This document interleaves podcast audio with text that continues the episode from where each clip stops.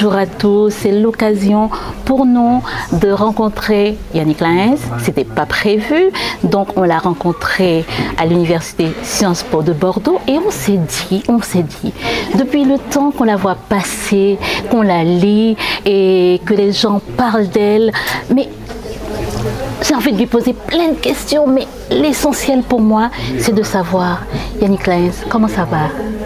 Bonjour d'abord. Euh, je ne peux pas me permettre d'aller mal puisque je vis en Haïti. Donc c'est tout un travail d'aller bien. Et je m'attelle à ce travail tous les jours. Le travail et le voyage n'a pas été difficile? Parce que je sais que vous êtes arrivé hier, hein Non, c'est ça? Non, ça va. Ça va, oui, je tiens le coup. il, faut, tenir. Yannick Lins, moi en fait, euh, de tout ce qu'on lit de vous, il y a en dehors de cette question de comment vous allez, j'ai envie de repartir avec vous. Ce qui m'intéresse en fait, de savoir comment vous êtes devenu cette Yannick Lins que vous êtes aujourd'hui. Parce que on peut parler de tous vos livres, mais ce qu'on n'oublie pas à ce moment-là, qui a fait, comment cette personne, cette jeune fille est devenue cette dame qu'elle est aujourd'hui, lue un peu partout, avec tous ses romans, ses essais, ses, enseignements. Yannick Lins, comment ça a commencé? C'est un voyage qui a commencé, je dois dire. Euh, la personne que j'étais il y a 30 euh, ans euh, a changé. Je crois qu'elle a changé au contact d'amis, de rencontres, au contact des étudiants que j'ai eu quand j'ai enseigné à l'école normale, au cours de mes voyages, au cours de mes lectures aussi, grâce à mes lectures plutôt. Et ça m'a permis de faire un travail à la fois intellectuel, parce que j'aime bien euh, poser un certain nombre de questions sur Haïti, euh, Haïti et le monde. Et aussi euh, certainement tout un travail sur moi-même, parce que je pense que on ne peut pas prétendre vouloir rêver sur le monde, que le monde change et qu'on ne fasse pas aussi un travail sur soi. Et c'est la Yannick Laens aujourd'hui. Voilà. C'était il y a 30 ans. Mais avant ces 30 ans en arrière, la jeune fille, l'adolescente, elle se voyait écrivaine, elle se disait je veux faire tel métier et que je vais plonger la tête la première sur mes cahiers à écrire Alors ça a commencé, je me suis rendu compte rétrospectivement, j'étais à Sainte-Rose de Lima et il y avait un concours de poésie et il fallait parler des saisons. On ne connaît pas les saisons en Haïti, mais j'avais inventé une petite poésie et elle avait beaucoup aimé. Et euh, c'est comme ça que j'ai commencé à aimer la littérature, à aimer écrire. Et ça a continué quand je suis arrivée en France euh, pour une partie de mes études secondaires. Et quand on a donné la première dissertation à faire, j'avais eu la meilleure note. je me suis dit, oula, mais peut-être que je devrais continuer dans cette voie. Et je crois que ce sont ces, professeurs de français qui m'ont influencé, qui m'ont fait aimer la littérature. Vous vous rappelez la petite poésie? Ah. Elle oui, c'est les saisons, mais ça disait quoi sur l'été par exemple Voici le printemps, tout joyeux et content, qui apporte aux hommes leur plus grand bonheur. Enfin, Il y avait l'hiver dedans aussi Oui, c'était de Malgré, Mais parce que vous avez déjà vécu l'hiver? Non, pas du tout, mais je l'ai imaginé. Surtout dans les programmes à l'époque, euh, on calquait sur les programmes français.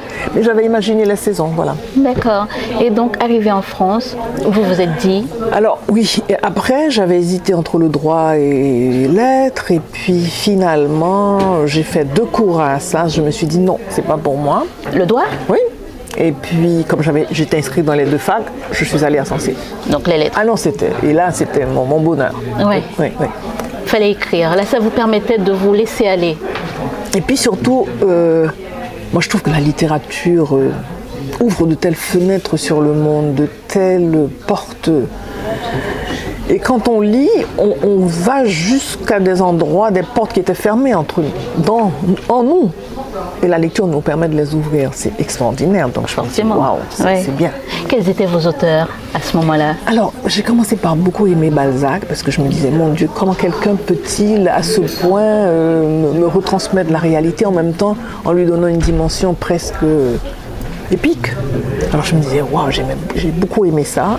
J'ai aimé ensuite euh, beaucoup euh, un, poème, un poète comme Apollinaire. que j'ai travaillé. Ensuite, ça a été les romans. Les romans, euh, Marguerite Duras m'a beaucoup marqué parce que la voix des femmes, pour moi, c'est quelque chose de fondamental. C'est la voix d'un homme, ou bien l'écriture d'un homme qui a sans doute commencé et qu'on va, on va retrouver un peu oui. dans le style, de partir dans les contrées. Je, crois que quand, devant la page blanche ou bien devant l'écran, homme ou femme, nous avons les mêmes angoisses. Il faut conjurer le silence, il faut avancer. Mais une fois qu'on commence à écrire, on écrit à partir de notre condition et de notre vécu, qu'on le veuille ou non. Donc forcément, euh, la femme que je suis, euh, quelque part, parle aussi dans les livres. Et un homme qui écrit, c'est autre chose. Il y a, un auteur qui m'a énormément plu, c'est Faulkner. Et jusqu'à présent, je relis les textes de Faulkner. Et depuis quelque temps, je me dis, j'aime Faulkner parce qu'il parle aussi quelque part de cette grande Amérique de cette. Euh, l'autre jour, on discutait avec des amis, on se dit, mais la Caraïbe, c'est quoi? La Caraïbe va jusqu'à la Louisiane, c'est une partie de l'Amérique, euh, de, Colombie, enfin. Donc c'est la grande Caraïbe. Ouais. Et on imagine euh, les, esclaves haïtiens qui, à un moment donné, affranchis, qui laissent Saint-Domingue et qui vont s'installer en Louisiane et qui ont transformé culturellement la Louisiane, parce que les gens n'imaginent pas ce qu'a été l'apport des Haïtiens. Donc, j'aimais beaucoup Faulkner, j'aimais aussi cette, technique de, monologue intérieur, ce qui permet de que ce soit la voix intime qui parle. Donc, voilà. Donc ces auteurs-là, je les ai. Et puis les auteurs haïtiens. Marie Chauvette, pour moi, c'est ma référence en littérature haïtienne, mm, mm, mm. ou même mondiale. C'est ma référence. Un Mon colère folie, c'est un grand livre. D'accord.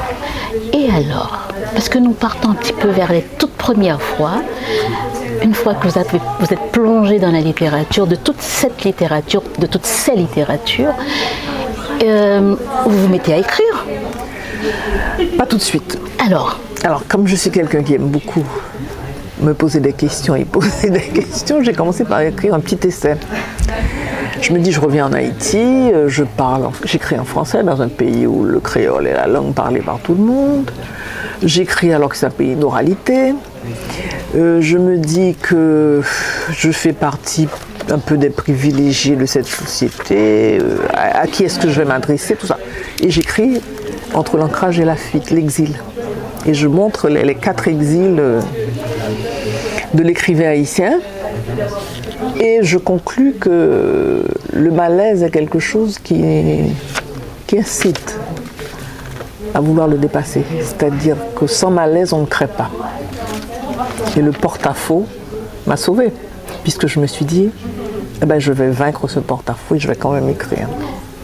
Alors, ça veut dire que dès le départ, vous aviez une conscience. Alors, c'est pas que tout le monde n'a pas une conscience, hein, c'est pas ça que je suis en train de dire. Mais vous aviez cette conscience de cette différence qui existe au sein de la population ah haïtienne, avec sa belle histoire. Et vous avez tout de suite ressenti ah qu'il y avait un malaise au sein de cette oui, société. Tout à fait, tout à fait. Alors, euh, tout écrivain, de toute façon, prend un recul par rapport à sa société, même dans des sociétés où euh, la scolarisation est universelle. Mhm. Mais je sentais quand même en Haïti euh, la distance. Vous deviez être dans la vingtaine, Yannick Ben oui, mais j'ai écrit Mais vous étiez déjà... Ah oui, très consciente de ça. Très consciente. Et je me suis dit, euh, ça m'a libérée d'écrire ce petit essai. Mhm. Et beaucoup de gens se sont retrouvés dans cet essai. Cet essai a été enseigné dans les universités américaines parce que je posais un problème que, que peut-être d'autres écrivains d'avant ne s'étaient pas posé. Donc voilà. Cette question, ou bien ce constat, vous le faites encore aujourd'hui de la même façon ou y a-t-il une certaine évolution? Euh, Je ne fais plus de cette façon parce que je pense que la société haïtienne elle-même a évolué. Je crois que la génération des jeunes écrivains qui viennent après euh, ceux et celles de ma génération, euh, Lionel Trouillot, euh, Gary, Kathleen Mars ou Evelyn, nous sommes nés dans, des familles francophones, où on parlait français, il y avait des bibliothèques. Les jeunes générations ne viennent pas de familles francophones. Hmm. je pourrais dire la majorité d'entre eux.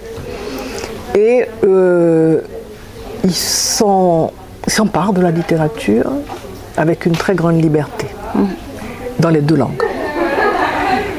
Et je crois que le travail euh, fait par des gens comme Georges Castra, comme Félix Maurice Leroy, comme Franck Etienne, et l'évolution même de cette société qui donne au créole, je le disais hier, c'est la langue de l'espace public, ce combat, il ne sent plus la nécessité de, mener ce combat tel que nous l'avions mené. Et qu'on le veuille ou non, malgré les problèmes du système d'éducation, beaucoup sont passés dans les écoles malgré tout. Donc ils, écrivent soit en français, soit en créole, avec une grande liberté, avec des, thématiques que nous n'abordions pas aussi librement qu'eux. Et puis il y a beaucoup plus de femmes qui écrivent aussi. Et ça, c'est bien. De jeunes femmes. Ouais. Ça, c'est l'évolution ah que vous avez constatée. Ah oui. Ouais. D'accord. Et la société haïtienne évolue de ce point de vue. Dans le bon sens, ah oui, dans le bon sens. Alors, ok. Et ce sont des choses sur lesquelles on ne met pas assez l'accent, je crois. Aujourd'hui, elles, font du théâtre, elles écrivent du théâtre. Bon, il y a même Jessica Genéus qui fait du, cinéma. Mhm. Euh, les deux derniers romans qui ont, enfin, les, éditions du Prix des Champs, deux femmes ont écrit quand même des romans en créole. Mhm. C'est-à-dire que écrire de la poésie en créole est une chose, écrire un roman en créole, c'est un travail immense. Mhm. Donc là, je me dis, et voilà que ce sont des femmes qui font avancer les choses. Parce qu'il faut le dire que le créole n'avait pas toujours une, des règles grammaticales pour que ça soit euh, une langue écrite convenablement. Donc, à fait. au moment où on a reconnu les années 90, je crois, avec 87, euh, la, constitution. avec la Constitution. Donc, ça a permis aux gens maintenant de pouvoir s'emparer de la chose. Mais il y, a une grande lacune, c'est qu'il n'y a pas une politique éducative, il n'y a, pas une politique d'aménagement linguistique. Donc on est quand même sur deux, hmm. voilà, deux, voilà, on sait pas trop. exactement sur, sur quel pied danser. Ouais. Alors le problème, problème, est-ce qu'il y a problème euh, Cette affaire de créole et de français, en fait, est-ce est-ce qu'il n'y a pas un souci qui se pose dans le sens où aujourd'hui on veut parce que hier, vous êtes intervenu, euh, alors je dis hier, hier c'était le 16, alors je ne sais plus quelle date, le 16 novembre, et vous êtes intervenu dans le cadre d'une conférence euh, concernant euh, un séminaire qui est organisé qui s'appelle Failles, les failles haïtiennes, et comme vous avez écrit le livre Failles, failles avec S au pluriel, plein de failles, donc vous étiez intervenu et vous avez pu à cette occasion parler du créole comme langue qui prend de l'espace un peu plus qu'il ne faut. Mais en même temps, le créole, Yannick Lyens, c'est la langue de tous les Haïtiens dès leur naissance. Pourquoi donc une forme de débat comme si l'haïtien ne pouvait pas, ne savait pas parler créole ou ne pouvait pas le lire et, et par là même faire croire que parler le créole ou bien faire apprendre en créole, ça améliorerait euh, l'instruction. En quoi est-ce que ça ah oui, c'est-à-dire que c'est reconnu internationalement mm. que l'apprentissage de la lecture et de l'écriture dans sa langue maternelle est un facteur euh, extrêmement important mm-hmm. pour l'évolution d'un enfant. Ça, c'est une première chose. Mm-hmm. Euh, mais nous avons une partie de notre patrimoine qui est en français. Il n'est pas question d'éliminer le français. Et si on pouvait même ajouter l'anglais, puisque nous sommes dans un environnement anglophone, pourquoi mhm. pas? Mhm. Le problème, c'est quand on, quand on prend une telle décision, il faut aussi euh, avoir de la suite dans les idées et qu'il y ait une politique d'aménagement linguistique. Cela veut dire que il y a des outils pédagogiques en créole, des, des livres de géographie, des livres d'histoire, des livres de sciences, des livres d'éducation civique, que les professeurs soient formés en créole, et qui a un programme avec des livres et du matériel didactique en créole. Et c'est là où le bas blesse. Voilà. Je vous embête un petit peu avant de continuer sur euh, les questions qui sont prévues pour euh, cette interview. Est-ce que vous pourriez écrire, euh, je ne sais pas moi, dans quelques mois, l'année prochaine, votre prochain livre en créole? Je dis toujours que je ne maîtrise pas assez le créole pour, pour écrire en créole. Ce qui ne veut pas dire, moi j'essaie là maintenant euh, de, traduire une de mes nouvelles. C'est pas parce qu'on parle une langue qu'on peut écrire de la littérature dans cette langue. Je dis toujours, dans ce cas, tous les Français seraient des écrivains, tous les Américains seraient des écrivains. La langue parlée est une chose, la langue écrite est une chose, la littérature est autre chose. Et euh, je crois que même par respect, on ne peut pas s'improviser comme ça. Euh, écrivain. Je me souviens de mon ami Georges Castra décédé. disait aux jeunes écrivains haïtiens qui écrivaient en créole, c'est pas parce que vous alignez trois proverbes en créole que c'est un poème. Non. en effet. La littérature demande du travail. Ce sont des métaphores, ce sont des images, ce sont des silences. Il faut travailler aussi la langue créole. Et la jeune génération maintenant qui écrit en créole a déjà euh, des références. C'est Maurice Leroy, c'est Georges Castras, c'est Franck Etienne, c'est Franck Fouché dans le théâtre et, et bien d'autres, Pierre-Richard Narcisse. Et c'est bien, on voit que se constitue maintenant un vrai campus littéraire en langue créole. D'accord. Votre premier livre, Yannick Lins Tantrésia et les dieux. Livre de nouvelles. Livre de nouvelles. Votre première publication, ce livre-là L'essai, entre l'ancrage et la fuite. Et puis tout de suite après, je me suis dit, ça m'a libérée et j'ai commencé. On était en quelle année 90 euh, 80. pour le l'essai, et les dieux, tout de suite après. hein. C'était des nouvelles que j'avais écrites. Oui, oui. Et puis je dis, bah, tiens, maintenant je peux les publier puisque je, je me suis enlevé ce fardeau sur le dos. Voilà. Vous avez apporté ça à quel éditeur? Ou bien on vous a suggéré quel, édi- quel Je, éditeur je l'ai envoyé chez l'Armatan qui a publié. Et, euh, Qui vous a dit oui tout de suite? Oui, tout de suite. Et puis après, euh, j'ai- ça a été des, éditeurs haïtiens. Alors, les- l'essai, c'était avec Deschamps. Ensuite, j'ai publié avec euh, l'édition Mémoire d'Encrier de Rodney. C'était- C'était d'abord Mémoire. Et puis, ça a été euh, Le Serpent à plumes pour mon premier roman, La- Dans la maison du père. Bon, il y a eu des difficultés, cette maison a disparu. Et puis, je suis passée à Sabine Vespizer. D'accord. Alors, à dire vrai, je ne sais pas si c'est Balzac ou si vous avez jeté aussi un clin d'œil, parce que on peut parler aussi de Zola, un peu dans ce sens-là. Si c'est Balzac qui vous a guidé par la suite, mais on a l'impression que tous vos romans sont une certaine radiographie de la société haïtienne, Yannick Laens. Vous êtes mise en tant qu'observatrice, en tant que témoin, pour, euh, ou en tant que allez, journaliste, pour pouvoir accoucher comme il faut de vos écrits, de vos romans, de votre œuvre? de tout ça, parce que le dehors, je me nourris du dehors, et en même temps, la réflexion sur la forme. Comment je vais rendre? Parce qu'aucun de mes romans n'a la même forme. Donc il y a toujours chez moi un travail euh, de réflexion sur l'écriture. Et euh, comme je disais hier, euh, il y a des gens qui peuvent se payer peut-être le luxe de ne pas faire entrer l'histoire dans leur texte. Moi, euh, je pense pour Haïti, l'histoire est tellement importante, tellement importante. Il y a tellement de non-dits, il y a tellement de silence que je ne peux pas dissocier les deux choses. Oui. Euh, même dans, dans cette histoire d'amour qui se veut légère, euh, euh, Guillaume et Nathalie, Oui, Port-au-Prince Pourtant. est là. oui, Le personnage Port-au-Prince est là. Et comme encore, je disais hier, euh, Russell Banks, que, que j'aime beaucoup comme écrivain, d'ailleurs j'ai oublié de le dire tout à l'heure, on lui demandait mais pourquoi vous écrivez toujours sur des, des histoires euh, de gens qui ont des problèmes et puis de tout- toutes les parties du monde? Il dit mais j'écris la majorité du monde. La majorité du monde, c'est ça. ouais. Donc, euh, c'est pas des histoires euh, propres euh, à Haïti, histoire haïtiano-haïtienne, non? Non, parce qu'on peut retrouver Guillaume et Nathalie dans un pays en Afrique ou en Afrique du Nord ou en Asie. Avec ce côté racisme sous-jacent, On peut retrouver le plus beau plaisir que j'ai eu une fois dans une librairie, c'est qu'un jeune Thaïlandais me dit J'ai lu Ben de Lune. Et à un moment donné, je me suis cru dans la campagne thaïlandaise. J'ai dit Ça, c'est un cadeau donc le monde se ressemble. Absolument. les mondes paysans se ressemblent. ouais. Qu- Qu'on aille en Amérique latine, en Afrique ou en Europe, les mondes paysans se ressemblent parce que ce sont des mondes proches de la nature, ce sont des mondes qui vivent au rythme de la nature. Alors, euh, dans La couleur de l'aube, il y a un truc qui m'a marqué, rien que le titre. C'est vrai que on va pas détailler les livres parce que c'est pas ça aujourd'hui en fait. Parce que j'ai eu l'occasion vraiment de vous lire à chaque fois. Je cherchais le prochain livre que je pouvais. Voilà. Euh, ce qui m'a marqué dans La couleur de l'aube, en fait, c'est le titre.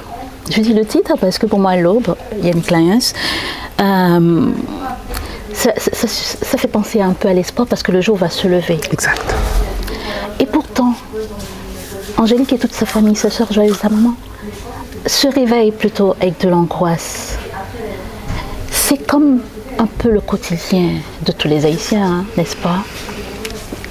Je dirais que c'est le quotidien des Haïtiens urbains de la ville. Ok. Ah ouais? Très important, parce que je crois qu'il faut faire une différence entre Port-au-Prince et le reste du pays. Je pense que Port-au-Prince cache. Elle est d'abord, une- c'est le monstre qui dévore le reste du pays et qui cache le reste du pays. Là, c'est une famille euh, urbaine, milieu populaire et qui se bat dans un Port-au-Prince où on voyait quand même que la violence commençait à s'installer de manière structurelle. Oui, pour ces familles-là, c'est difficile. Et pour ce Port-au-Prince-là, qui aujourd'hui est devenu ce qu'il est devenu, oui, euh, c'est- compliqué. On se réveille chaque jour et on se dit, bon, comment va être la journée? Est-ce qu'on va pouvoir euh, attraper un transport public? Est-ce- À quelle heure est-ce qu'on va pouvoir emmener les enfants à l'école? Enfin, quelle que soit la couche sociale. Mais les couches qui sont les plus euh, vulnérables, c'est une angoisse terrible.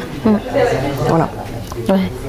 D'autant que euh, on peut glisser dans toutes ces histoires, des histoires politiques, des histoires de combattants, des histoires d'engagement. de Ouais. Donc ça, ça augmente euh, la Absolument, chose. absolument. Vous avez eu le prix féminin en 2014 pour Bain de Lune. En dehors de tout, Bain de Lune, c'est une histoire euh, d'inceste, de viol, non? Il n'y a pas d'inceste. Il y a. Mais le- le- le- L'oncle, C'est pas. pas tout à fait ça pour vous? Non, l'oncle qui arrive, le bonhomme qui arrive de l'étranger, c'est quelqu'un d'une autre famille. L'oncle qui a violé euh, euh, la jeune fille, en fait, qui- avec qui il a eu sa première fois. Vous savez, quand, quand elle est euh, sur la plage, là où l'autre a crié qu'il y avait cette jeune fille, mais j'ai comme l'impression qu'elle parle de, de viol, non? non, non. Vous voyez comment le- le- la lectrice ou le C'est un lecteur viol, peut voir? C'est un viol, mais c'est pas un inceste. Ah, c'est ouais. quelqu'un qui arrive de l'étranger. Pourquoi qui- c'est l'oncle, elle dit alors? Parce qu'on appelle dans le monde paysan l'oncle Non, il y a plusieurs euh, personnages qu'elle Ok. appelle au secours, mais Ouais. c'est pas c'est pas l'oncle qui viole. C'est euh, le bonhomme qui arrive de l'étranger et qui voit une jeune fille fraîche, etc. Mais c'est la famille rivale qui est la famille qui a toujours été. Vous vous rappelez quand ces trois jeunes vont. Ouais Ah, mais moi je vois l'oncle. Hein. C'est pas grave. Moi pas je vois l'oncle tout C'est pas simplement. grave, c'est pas grave, c'est pas grave. Alors. Mais euh, oui. oui, oui. Alors qu'est-ce que vous voulez poser Oui, question? Pour- ben, Oui, alors là, moi j'ai comme l'impression que vous mettez le droit. En fait, c'est parce que comme j'avais vu moi l'oncle, parce que pour moi, elle l'appelle l'oncle, ben, elle ne voulait pas avec l'oncle la première fois.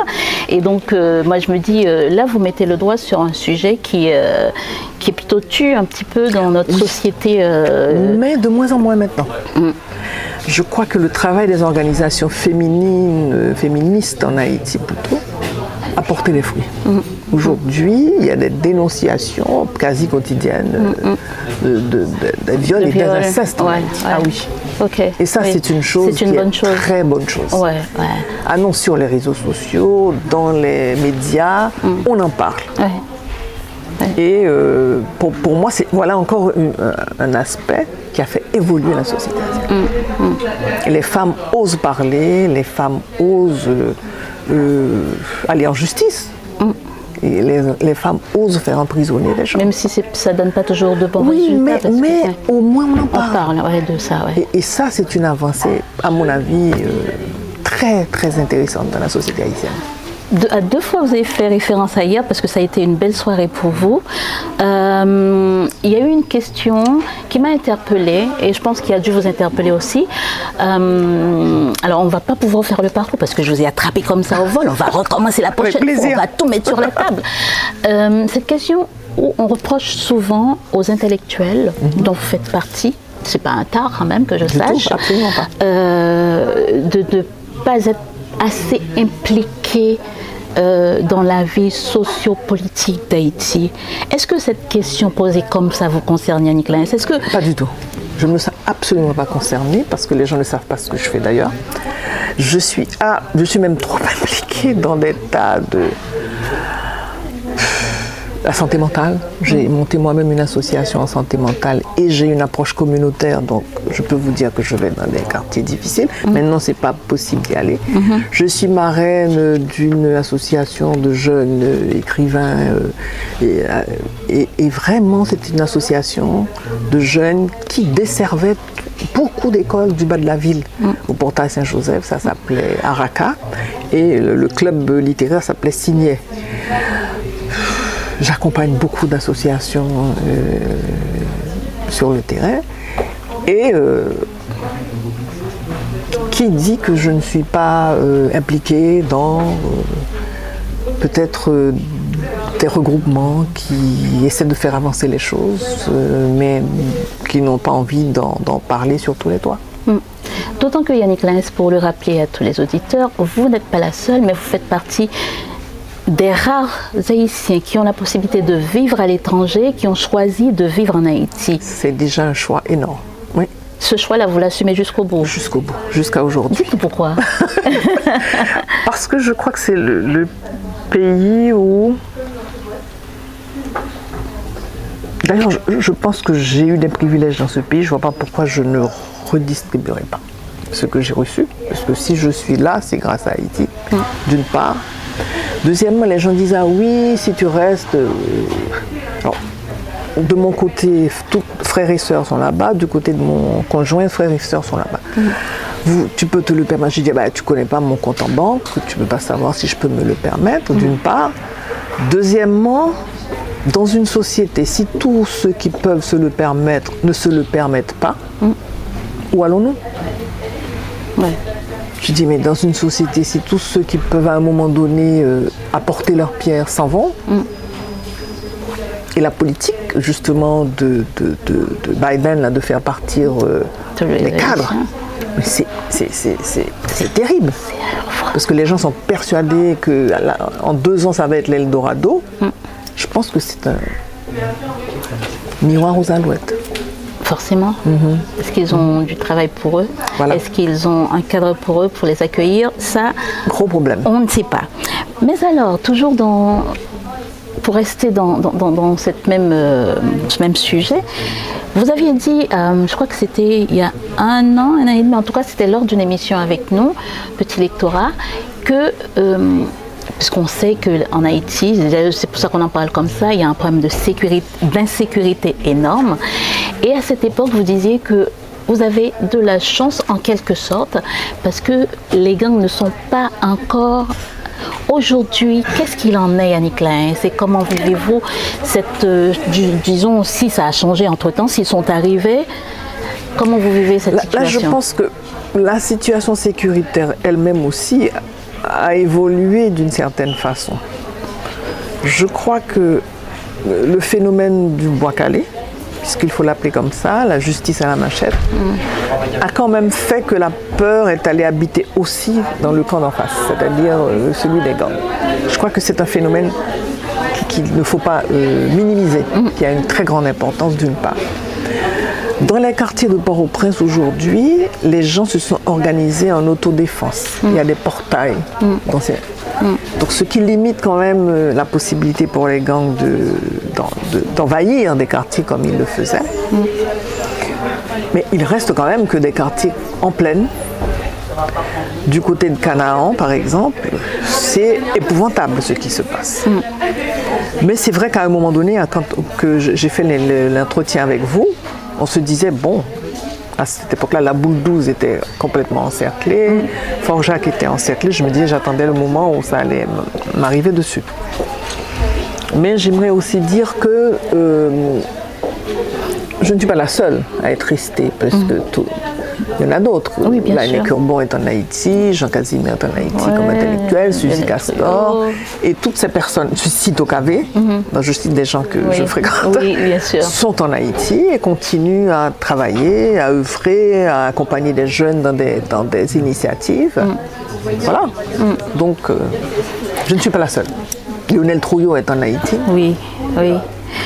Et Nicolas, cette situation terrible vit le pays, est-ce qu'elle vous inspire pour que vous puissiez écrire et donc vous, vous rend. euh, en fait, c'est- comme si c'était votre muse, ou bien est-ce qu'elle peut vous décourager de pouvoir écrire ce que vous auriez. Peut-être peut que vous auriez aimé écrire? Autre chose que la situation sociopolitique, euh, les guéguerres entre, entre Haïtiens. Est-ce que qu'est-ce que ça vous fait la situation? Comment vous travaillez avec cette situation? Catastrophique un peu aussi, si vous me permettez l'expression haïtienne Euh, je travaille plus difficilement parce qu'il y, a- il y a moins de temps de disponibilité. Parce que la gestion quotidienne est terrible. Il faut gérer les- les- l'essence quand il y a. Voilà. Faut. Comme moi, je ne peux pas aller me battre, vu mon physique, c'est un peu compliqué d'aller me battre dans les stations d'essence. Je dois envoyer quelqu'un avec les bidons jaunes. Quand il y a des problèmes euh, d'électricité, il faut quand même avoir l'essence pour la génératrice, etc. Quand il y a des problèmes de rareté de médicaments, il faut aller faire le tour de la ville pour trouver des médicaments, puisque j'ai quand même des gens chez moi qui ont des maladies chroniques, donc il faut que c'est ça. C'est compliqué. C'est compliqué, mais euh, on- n'a pas à expliquer ces difficultés.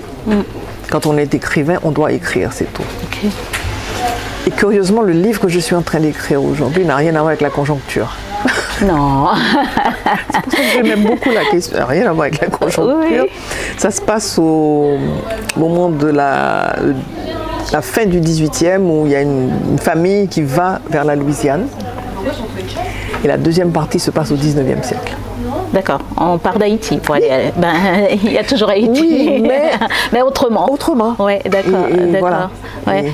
Euh, Comment vous faites? Vous fermez les yeux sur tout ce qui se passe actuellement, d'autant qu'on a Abinader en face, on a euh, les gangs qui se multiplient, on a euh, la nuit.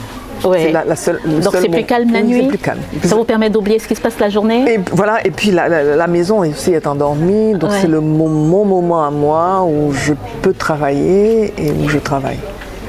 Donc euh, voilà, je ne suis pas sur le présent d'Haïti, je suis vraiment sur euh, autre chose. D'accord. Euh, je vais vous laisser tranquille, Yannick Lens, parce que je vous dis, moi, ce qui m'intéresse quand je parle à un écrivain, c'est de prendre un bouquin, on le détaille sans finir, hein, sans aller à la fin, sans dire à l'auditeur. Et mes failles que vous avez écrit Après le tremblement de terre. après le tremblement de terre, d'ailleurs, ce pourquoi vous êtes là aujourd'hui, parce qu'on parle des failles haïtiennes, me permet de vous, de vous poser une question euh, euh, qui pourrait nous amener à une note d'espoir, parce que c'est vrai qu'en tant qu'haïtien, on a souvent tendance à croire que on est allé au fond, on va pas pouvoir aller plus bas, et puis on voit qu'on continue de, de, de- de descendre. s'enfoncer, de s'enfoncer, et puis on se dit, mais cette faille ou ces failles-là, quand est-ce qu'on va pouvoir les boucher, les recoller, toutes ces fractures qui font que notre société est si éparpillée, si cassée. En fait, dans la chanson de Sito Kavé qui dit Zopopéo cassé, moi j'ai l'impression que toute la société haïtienne zol cassée. Est-ce qu'on peut espérer que les failles du 12 janvier 2010 et toutes ces failles qui se sont ajoutées, rajoutées, pourront un jour, Yannick Lins, devenir autre chose que des mais comme avoir un terrain plus lisse, que ce que les, les- différences entre les couches sociales, se- se- pas se disparaissent, mais se résorbent pour qu'on puisse vivre ensemble dans une société qui est quand même la nôtre, quel que soit euh, niveau social et compagnie. Est-ce qu'on peut espérer ça, Yannick Lins Euh, D'abord, il y a les failles pour lesquelles on ne peut pas grand-chose, ce sont les failles tectoniques. Et le, le- le fait qu'on soit aussi sur la route des cyclones aujourd'hui, Ouais, là, il y a, y. Non. Mais il est certain que on est, on est parti de loin, parce Mm. que euh, 1804, c'est pas n'importe quoi. C'est c'est, euh, c'est la, la première brèche dans un système monde qui se voulait tout puissant. Et, et ça, on le paye. On l'a payé pendant très longtemps. Euh, nous avons aussi nos propres failles après 1804. Il n'y a pas que l'impensé, euh, 1804 comme un impensé du monde moderne. Il y a aussi ce que nous avons nous-mêmes créé. Moi, je voudrais commencer par détacher un peu Port-au-Prince du reste du pays. J'ai dit tout à l'heure, Port-au-Prince était un monstre qui cachait, qui voulait détruire aussi le reste du pays. Je pense qu'il existe encore en Haïti une énergie, un potentiel dans les communautés rurales en dehors d'Haïti. C'est comme quand vous dites que ils ont su faire barrage et ils ne se sont pas laissés, en, quelque sorte, ils ne sont pas pourris, ils ne se sont pas laissés quand corrompre. C'est ce que vous dites et vous le pensez vraiment Oui, quand je regarde l'épisode, de l'événement du canal, je me dis que nous avons du ressort. Mm. Et que toute offre politique future, réelle, qui veut réconcilier cette société avec elle-même, devrait miser sur ce ressort-là. Mm. Nous avons du ressort. Ça a été euh, d'abord un sursaut, une volonté et une solidarité qui n'a pas faibli. Je me dis que toute offre politique devrait miser sur ça. Nous avons encore un ressort. Nous avons encore euh, cette chose qui caractérisait l'architecture symbolique d'Haïti, qui a été énormément euh, mise à mal avec les gangs, avec le fait qu'on parle de Port-au-Prince, etc., tout le temps, tout le temps. Et on a oublié qu'il y avait une autre société haïtienne qui était là, qui se maintenait, qui maintenait un certain nombre d'attitudes, de, de postures, une énergie que c'est une fenêtre d'opportunité. Si on, laisse passer encore cette fenêtre d'opportunité, ce sera vraiment dommage. Ce sera dommage. Oui. Est-ce que le peuple peut tout sans. sans... En fait, ils ont, ils ont besoin de potomitan. Là, le peuple, d'accord, on fait le canal, d'accord, on prend des... D'accord, de fenêtre d'opportunité. De fenêtre d'opportunité, d'accord. Un bon entendeur, salut. En tout cas, Yannick Laens, on n'aura pas parlé de toute votre littérature, c'est fait exprès, parce que je voudrais vous revoir à, Paris ou ailleurs. C'est pas ça le problème, c'est justement pour parler de votre littérature, de façon plus poussée. Et avec le nouveau livre qui arrive, on va partir d'Haïti pour aller à la Louisiane. Je serai là en 2024. Je, je, suis curieuse de voir comment Yannick peut faire un pas sur. Mais bon, c'est fait, c'est fait. Euh, Donc on va voir si, si c'est réussi ou pas. Mais bon, je travaille là-dessus. Il, il, doit être prêt pour avril 2024. Comment ça, si c'est réussi ou pas? Bon, Vous pensez que des fois on rate euh, son histoire? Moi, je ne suis jamais très sûre hein, de ce que je fais. D'ailleurs, bon, si on commence à être très sûr, je pense qu'il y a quelque chose qui. Il y a un tremblement, il faut y avoir cette espèce d'angoisse. Le tremblement ah bah. Ah oui. c'est un tremblement intérieur. Exactement. C'est comme, euh, je ne sais pas, quand on va présenter quelque chose, si on est très sûr de soi, on mm, mm. non. c'est pas bon. Non. ce petit doute-là. Oui, ce petit doute. C'est ce qui nous permet d'avancer, ça vous fait. l'émotion. Oui, d'accord. Bon, Yannick Laes, Merci parce que je joue là. Ah oui, un plaisir pour moi. Et je vous suis tout le temps d'ailleurs. Merci. On n'a juste pas fini de dérouler la carrière, hein, chers auditeurs. C'est une riche vie, Yannick Laens. C'est euh, beaucoup d'écrits. C'est des heures et des heures devant son bureau, penché sur son stylo, je ne sais pas, devant l'ordinateur, pour vous raconter tout Haïti, pour raconter Haïti maintenant depuis un certain moment où il y avait l'esclavage, où des gens partaient vers les États-Unis, particulièrement la Louisiane. Donc c'est beaucoup de temps, c'est beaucoup d'années. Donc il faudra prendre le temps pour la découvrir encore un peu plus, soit à travers ses œuvres, soit à travers les petits détails, les petits échanges qu'on aura avec elle. Promis, je reviens avec Yannick Lens. Elle a promis, elle aussi d'ailleurs. Merci d'avoir suivi ce petit moment et puis à bientôt. Merci beaucoup.